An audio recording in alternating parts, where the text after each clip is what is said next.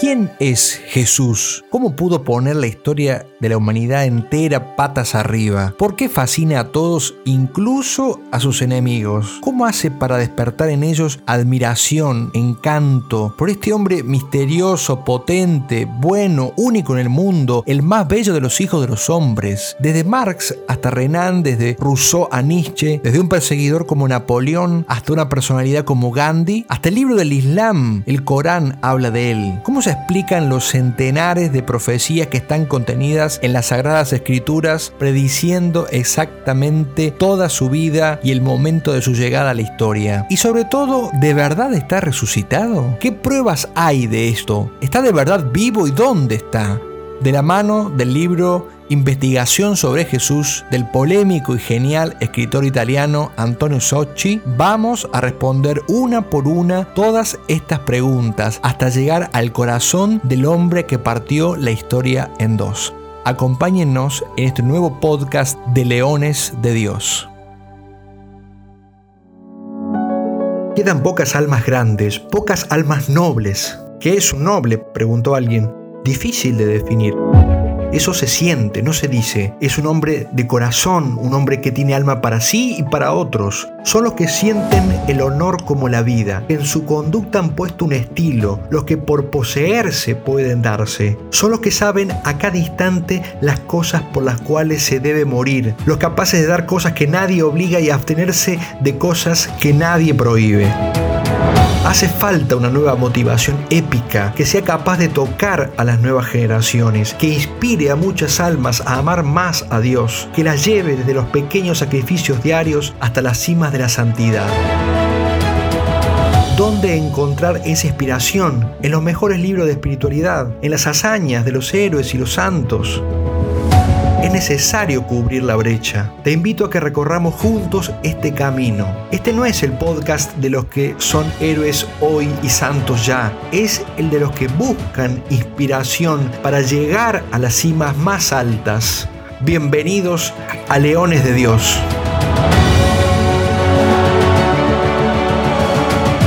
Hola mis leones de Dios, ¿cómo andan? Qué alegría tenerlos de vuelta. Estamos arrancando entonces un nuevo podcast y vamos a retomar el tema de la investigación sobre Jesús. Seguimos en plan de investigación de la mano de nuestro queridísimo Antonio Sochi. La música de fondo que nos acompaña para que él dice, ¿quién es? ¿Pero qué pone padre ahí de fondo? Es una hermosa música eh, de estilo eh, irlandés, épico, eh, de las gaitas, tiene algo de las gaitas de Irlanda, de esa zona también muy católica y de la cual nos siguen.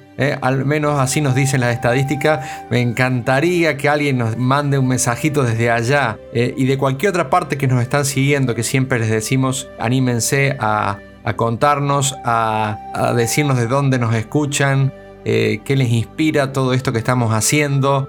A nosotros nos ayuda mucho a seguir haciéndolos cada vez con más ganas. Ganas no nos faltan, pero si nos escriben, nos cuentan, nos mandan un mensaje de voz, pueden mandarnos un WhatsApp. También ahí ponemos el link ah, para mandarnos un WhatsApp en la descripción o un mensaje de voz si no quieren hacerlo por WhatsApp a través de la plataforma misma que aloja los podcasts. Así que bueno, ya vamos a meternos entonces en el tema de hoy, Hoy vamos a ver eh, el impacto que produjo Cristo eh, en toda la cultura, en toda la manera de vivir, en muchos aspectos de la manera de, de vivir. O sea, cómo Cristo trastocó con sus máximas, con sus enseñanzas, con su gracia, por supuesto, toda la historia. Pero vamos a empezar a ver con efectos, efectos concretos. Ustedes saben que hay dos maneras de conocer algo bueno, no sé si solamente dos, pero hay dos maneras importantes de conocer algo.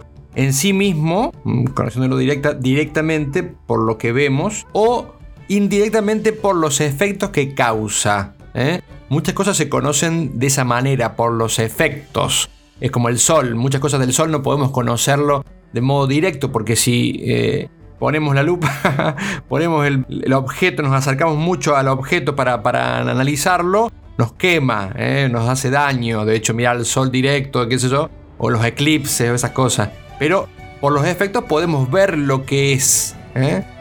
porque como dice Cristo, ¿no? El árbol se conoce por sus frutos. Vamos a ver por los frutos, por los efectos que produjo Cristo en la manera de vivir, vamos a entender más quién era Él y qué pensaba y qué quería, ¿no? Cómo transformó todo. Y qué grande era, ¿no? No solamente quién era, sino lo grande que era, ¿no? Como para producir ese efecto, el sol. Cuánto calienta como para conocer la magnitud de la fuerza del sol, hasta dónde llegan sus rayos, qué cosas se desarrollan a partir de él. ¿eh? Todo eso lo conocemos viendo los efectos. Abrimos las puertas a una época, a la época de la esclavitud. Y vamos a tratar de ver cómo Cristo impactó en esto. Imaginemos ese mundo antes de Cristo, donde la esclavitud era algo corriente. Y podemos comenzar con esta cita de Chesterton, el famoso escritor inglés. Un día dijo, un ateo muy leal con el que estaba discutiendo hizo uso de esta expresión. Los hombres han sido esclavizados por miedo al infierno.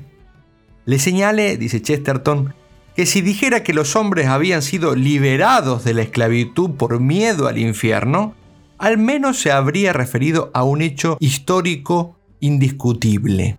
El primer gran impacto entonces de Cristo en, la vida de los hombres tiene muchísimo que ver con la desaparición de la esclavitud. De hecho, esta desaparición es una de las revoluciones más impresionantes y sorprendentes que siguió o se siguió del cristianismo. Claro, uno está acostumbrado a, conocer que en, la historia ha habido como una evolución como si dijéramos pasamos de formas más primitivas, eh, sociales, donde la sociedad era más, vamos a decirlo así, cavernícola, a formas más civilizadas eh, de, de relacionarnos. Y pensamos que es como algo natural, espontáneo, que se dio así porque, bueno, el hombre fue captando inteligentemente cada vez más lo que es el hombre y bueno, entonces por eso dejamos de lado la esclavitud. Bueno, esto es un error, esto es un error por falta de conocimiento histórico, por falta de conocimiento justamente del impacto que tuvo Cristo en la historia de la humanidad.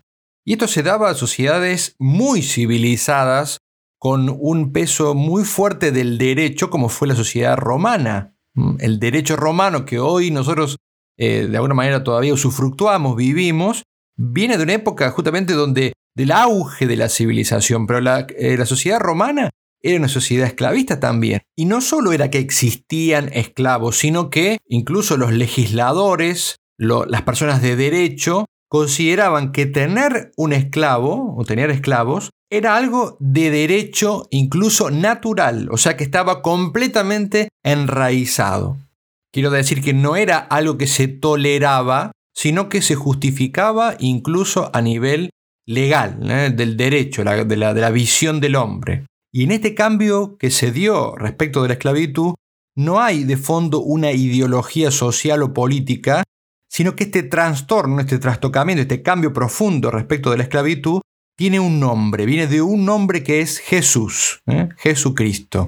Y la primera cosa que podemos mencionar es justamente lo que San Pablo dice en las cartas, esa igualdad total en virtud de Cristo, por Cristo, de judíos, paganos, hombres, mujeres, esclavos y libres, en definitiva, es un hecho trascendental que tiene que ver todo que ver con Jesús.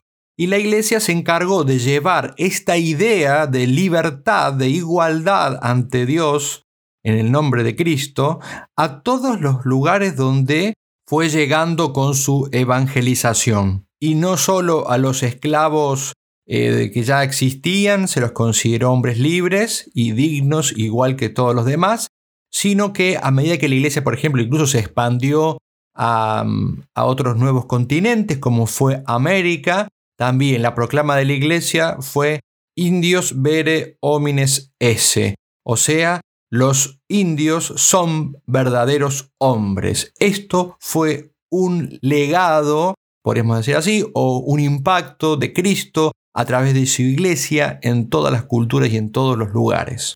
Y por tanto podemos hablar de una verdadera revolución, o sea, una inversión de mentalidad que no se puede explicar por el legado de la cultura clásica. ¿Por qué? Porque lo que, como decíamos, tanto los filósofos griegos como la ley romana teorizaron a favor de la esclavitud. Ellos elaboraban teorías a favor de la esclavitud. Tampoco fue una eh, herencia de la tradición judía y mucho menos, obviamente, perteneció esto a la cultura islámica. Eh, Antonio Sochi pone un ejemplo, una cita de eh, Gustave Bardi, que describe la situación en Roma, hogar de la ley, hogar de la ley, del derecho, antes de la llegada del cristianismo. Y acá les leo la cita, dice así, en el fondo de la sociedad y al menos en algunos casos, más cerca de los animales que de los humanos, hay esclavos. No son personas, sino cosas, bienes de propiedad que compra y vende, que usa a su discreción. La ley no otorga a los esclavos ningún derecho civil o religioso.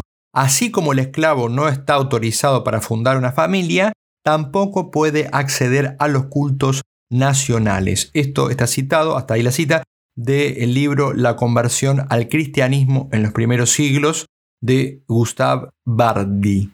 Recién decíamos también que uno podría pensar, bueno, esto fue una evolución natural de la sociedad, de la civilización. Bueno, una muestra que pone Sochi para contradecir esto, que podría pensar e incluso argumentar a alguna persona atea o anticristiana, vamos a decir así, esto se puede demostrar de, por la siguiente manera.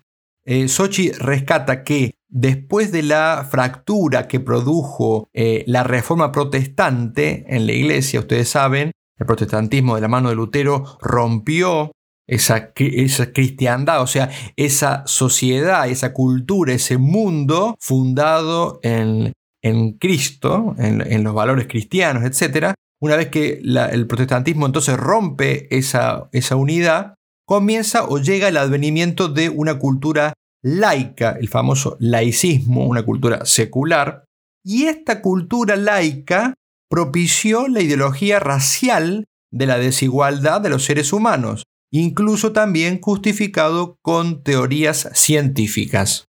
Hay una cita en el libro de Sochi del Papa Pablo III, eh, tomada de la bula eh, Sublimis Deus, como dije antes, ¿no? O sea, al descubrir América, España, y claro, una España eh, gobernada por Isabel la Católica, o sea, una España profundamente católica que se regía por los principios de la fe. Claro, el Papa eh, tenía una, entrada muy amplia y, entonces escribe esta, esta bula para justamente defender a los indios del apetito de los nuevos conquistadores. Ustedes saben, la evangelización siguió también de la mano de comerciantes y personas que fueron a las Indias, perdón, a América, en busca también de eh, un progreso material y económico, lo cual la iglesia tenía que controlar para que eso, si bien era una ayuda para poder hacer la obra evangelizadora,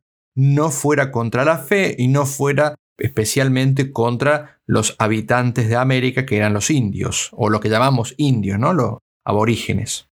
Uno de los argumentos, curiosamente, que se usaban o que usaban quienes estaban a favor de la esclavitud de esos indios para eh, justificar es que no tenían la fe cristiana. Y entonces vamos a leer la respuesta de la bula del Papa Pablo III porque nos va a mostrar con unas pinceladas magníficas cómo la iglesia ve al hombre, cómo Cristo nos enseñó a ver al hombre. Dice así Pablo VI, nosotros, aunque indignamente tomamos el lugar de nuestro Señor en la tierra y tratamos con todo esfuerzo de llevar al mismo rebaño las ovejas de su rebaño, viendo que los propios indios son verdaderos hombres, no solo son capaces de recibir la fe cristiana, sino que, como nos han dicho, se apresuran a aceptarla, o sea, tienen entusiasmo en aceptarla. Hemos decidido tomar las medidas apropiadas con autoridad apostólica, o sea, la autoridad de los apóstoles de Pedro especialmente se refiere a esto, y a través de este documento establecemos y declaramos que los indios antes mencionados y todos los demás pueblos que en el futuro serán descubiertos por los cristianos, incluso si no son cristianos, no pueden ser privados de la libertad y el dominio de sus propiedades, y que es legal para ellos disfrutar y adquirir su libertad y sus bienes, ni que deben ser esclavizados.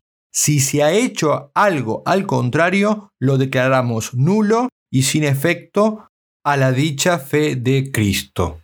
Hasta aquí el documento, la bula papal. Por supuesto, esto no quiere decir que todos los problemas en América en torno al trato de los indios se terminaron, pero ciertamente refleja muy claramente cómo la Iglesia entendió las enseñanzas de Cristo y cómo las aplicó. O sea que vemos cómo impactó la persona de Cristo en la vida de tantos millones de personas que después se vieron verdaderamente libres. O sea, Cristo vino a liberar a los hombres, no solo del pecado, sino también de la esclavitud humana, en definitiva.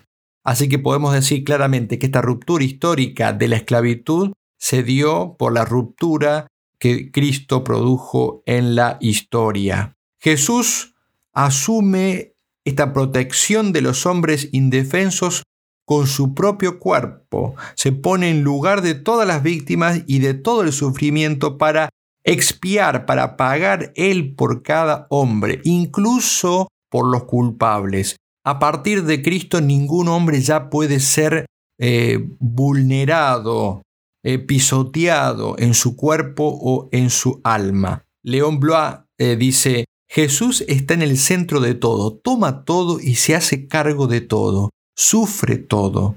Es imposible golpear a un ser hoy sin golpearlo a él. Es imposible humillar a alguien o aniquilarlo sin humillarlo a él, maldecir o asesinar a nadie sin maldecirlo ni matarlo a él. Y Cristo había sido muy explícito con esto. Lo que hicisteis a uno de estos pequeños, a mí me lo habéis hecho. O sea que Cristo eh, fue explícito con cómo Él se ponía, como, dicen, eh, como dice León Blois, como dicen otros, eh, ponía su cuerpo para defender al hombre, ¿no? Su cuerpo y toda su persona, podríamos decir. Antonio Sochi pone también una cita de un historiador francés muy famoso, muy importante, que murió hace unos pocos años, que se llama René Girard, y dice que los evangelios, los sagrados evangelios, o sea, el mensaje de Cristo escrito y transmitido a través del evangelio, eh, desmitifican y destruyen los mecanismos de persecución, o sea, esos mecanismos para perseguir al hombre, y culpa de la víctima. Dice Sochi Girard, este historiador, mostró cómo todas las civilizaciones precristianas se basaban en el ritual de sacrificio del chivo expiatorio y en la práctica cultural o cultural de los sacrificios humanos. Entonces, ¿se acuerdan? Esas eh, imágenes tienen grabada de cómo se sacrificaba a los hombres para expiar o para pagar las culpas. Dice eh, Los literalmente en religiones paganas y como mecanismo social y político, por ejemplo, en la esclavitud o en la práctica de la guerra, que eran otras maneras de sacrificar a los hombres. Y dice Girard, todo esto ha sido barrido, y lo sepamos o no, los evangelios son responsables de ese colapso. O sea, la, caída de ese sistema de esclavitud y culpa y victimización, o sea, generación de víctimas, ha caído gracias al Evangelio, o sea, al mensaje de Cristo. Tenemos que convencernos que a partir de, la llegada de Jesús a la tierra nada fue como antes. Incluso aunque esos cambios eh, tomaron siglos y esas cosas buenas y ese impacto de Cristo en, la humanidad tomara siglos. Kant, por ejemplo, Kant mismo estaba convencido de que, decía él, el cita, una cita textual de Kant, el Evangelio es la fuente de donde se originó nuestra cultura, todo lo que llamamos civilización.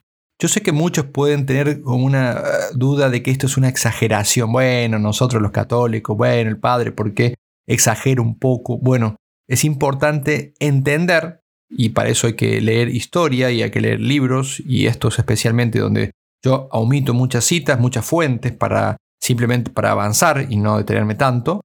eh, pero pueden encontrar en investigadores, historiadores, incluso no creyentes, que tienen, se ven obligados a declarar ese impacto y esa ruptura fundamental que tuvo Cristo en la historia, cómo creó una civilización distinta completamente. Antonio Sochi luego dice esto que es mm, muy interesante y lo va a explicar. Él dice que si Jesús no hubiera nacido, si no hubiera estado entre nosotros, para poner algunos ejemplos, no habría habido Europa moderna con todo lo que la ha europeizado, ni hubiéramos, dice, conservado la memoria y las obras de la antigüedad griega y romana que fueron mantenidas y transmitidas por los monjes. Y acá corremos un segundo telón de lo que estamos diciendo. Vamos a ver cómo el cristianismo no solo no fue enemigo de la civilización, sino cómo además la conservó, conservó todo lo bueno que había hasta el momento de la llegada de Cristo a la tierra. Y por supuesto la convirtió en una verdadera civilización. Sochi cuenta como el ejemplo de Jesús trabajador, que a nosotros nos parece algo no sé, digo, no diría irrelevante, pero es como que nos parece algo normal Jesús trabajando en el taller de su padre San José. Pero no es tan así y no era tan así eh, el considerado el trabajo antes de Cristo.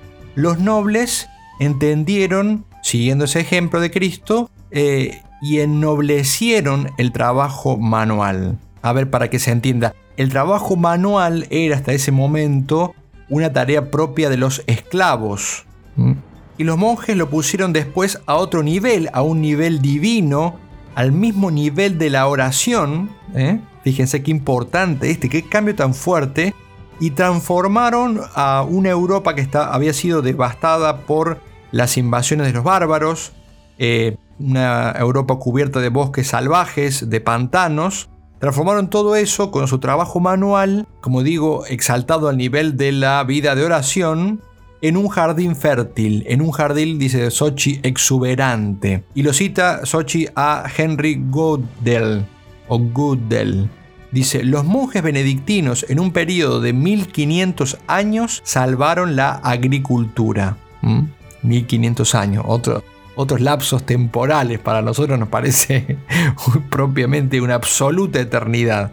Y por supuesto al salvar la agricultura se salva la supervivencia misma de los pueblos y el futuro de los pueblos. Otro estudioso también citado por Sochi dice, le debemos a los monjes la reconstrucción agraria de gran parte de Europa, eh, con todo lo que esto implica para la eh, nutrición, para el bienestar, para la explosión demográfica, incluso para el, crecimiento poblacional, etc. ¿no? Un historiador eh, también lo, llamó a los monjes educadores económicos, ¿eh? educadores económicos.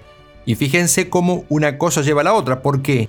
Porque cuando se produjo la abolición de la esclavitud, de ahí surgió la invención para sustituir a los esclavos de máquinas justamente para esos trabajos que eran inhumanos, como decimos hoy, ¿no? que a veces hasta, los animales nos daba cosas que lo, que lo hagan.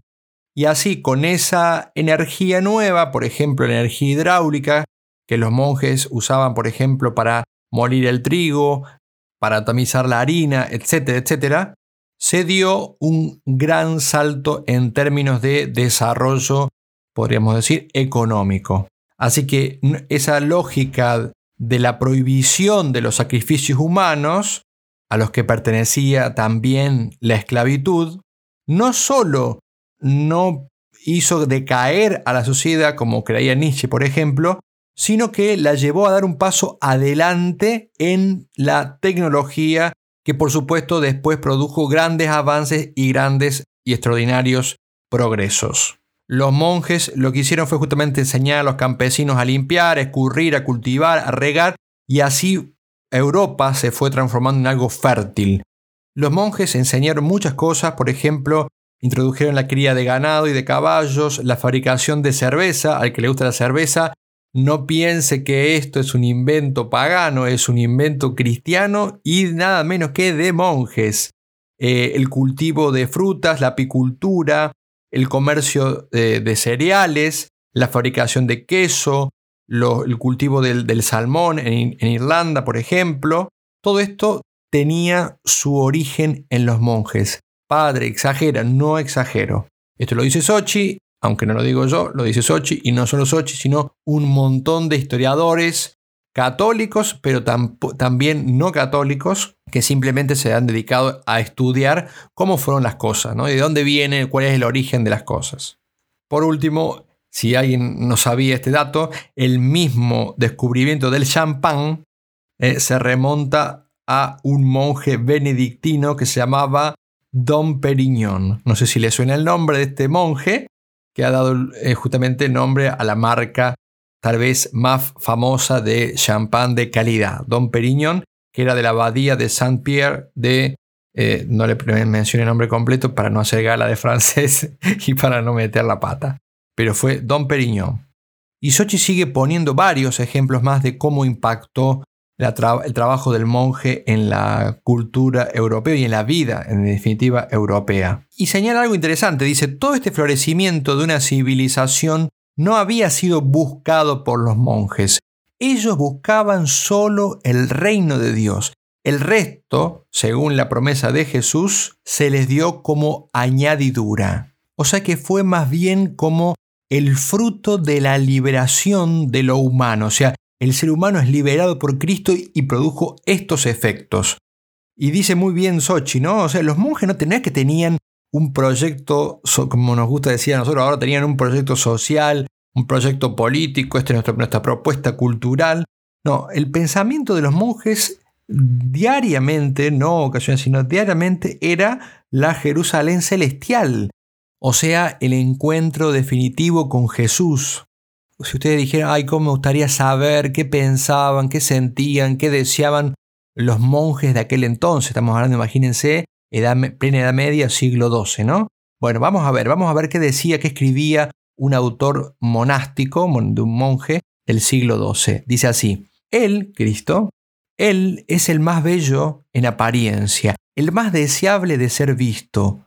Déjenme hacer un paréntesis, no, no me maten. Lo que estamos diciendo justamente es cómo Cristo a lo largo de los siglos de la historia ha impactado en la vida de tantos, cómo ha entrado, cómo ha revolucionado, cómo ha trastocado cambiado los, los mismos ejes de la vida de las personas y de las civilizaciones, ¿no? Pero veamos en las palabras de este monje cómo se produce, eh, cuál es la génesis, cómo crece la, la plantita, qué, qué cosas hay en el corazón que producen esa transformación. Sigo con la cita. Aquel a quien los ángeles desean contemplar. Él es el Rey Pacífico, cuyo rostro desea toda la tierra.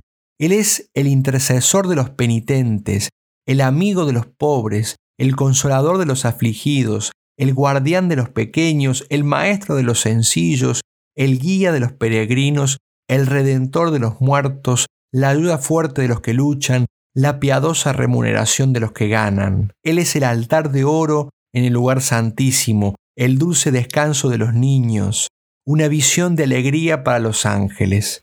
¿Qué le devolveremos por todo lo que nos ha dado? ¿Cuándo seremos liberados del cuerpo de esta muerte? ¿Cuándo seremos embriagados por la abundancia de la casa de Dios en su luz, viendo la luz?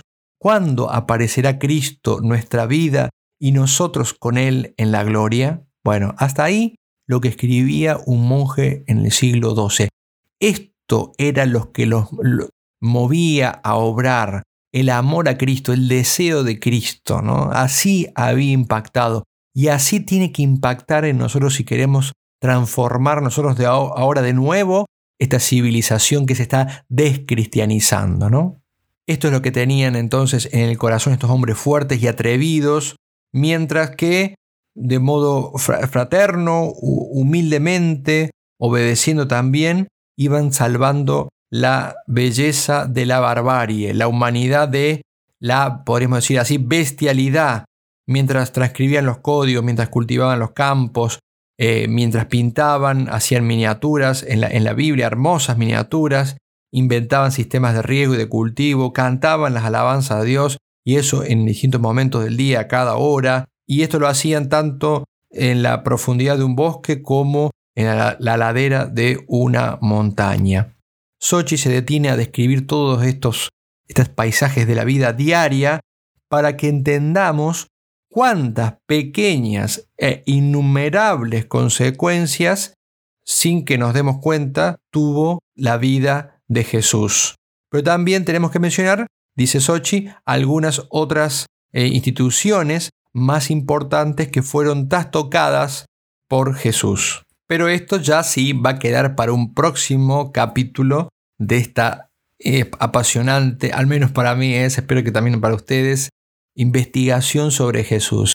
Hoy hemos visto entonces ese impacto que produjo fuerte Cristo, eh, no solo en el corazón, acuérdense, en los primeros capítulos veíamos cómo podía cambiar a lo largo de los siglos, o de dos mil años, no solo algunos siglos, eh, la vida, por ejemplo, de un par de ancianos enfermos, a punto de morir, cómo Cristo podría hacer esa dulzura que tocar el corazón, que diera esperanza, alegría. Bueno, veíamos como, digamos, en ese plano personal, cómo Cristo ha sido la fortaleza de los débiles, el aliento, el consuelo, sino cómo ha sido capaz de generar un impacto a gran escala, ¿no? Desde la eh, salvación de, de los hombres de la esclavitud hasta las cosas más básicas de la vida ordinaria, hasta la creación de una civilización de cultivo, de riego, de manufactura, de liberación de los trabajos serviles de los esclavos, a la creación de maquinaria necesaria para poder seguir desarrollando cada vez más cosas que hagan la vida del hombre sobre la tierra más digna, ¿eh? más llevadera. Bueno, que Dios los bendiga mucho, como siempre les decimos, esperamos que estas ideas nos vayan calando para conocer a Jesús y conociéndolo, como dice San Ignacio, amarlo, amarlo de todo corazón, hasta que transforme nuestra vida en una vida completamente llena de Él y llena de la gracia de Dios. Una vez más ponemos todo esto eh, en las manos de María Santísima, como cada uno de ustedes, los que nos escuchan. Les volvemos a insistir para que no dejen de contarnos, de sugerirnos, de escribirnos o mandarnos audios por WhatsApp o por el link que tienen más abajo eh, en cualquiera de los casos nos llega y nos ayuda a seguir haciendo esto para el bien de todos ustedes, ¿no? Gratis hemos recibido, gratis queremos darnos. Pero si quieren ayudarnos con alguna donación también nos sirve para poder ir siempre comprando equipos, para poder ir mejorando y haciendo este trabajo de la mejor manera posible, con más ayudas, con más personas para poder servir a Dios de una mejor manera. Hasta la próxima semana, si Dios quiere, los dejamos con toda la fuerza y con todo el cariño de nuestras oraciones y les recordamos que no dejemos de trabajar para convertirnos en verdaderos leones de Dios, heroicos, sacrificados, que van desde las cosas pequeñas de cada día hasta las cimas más altas.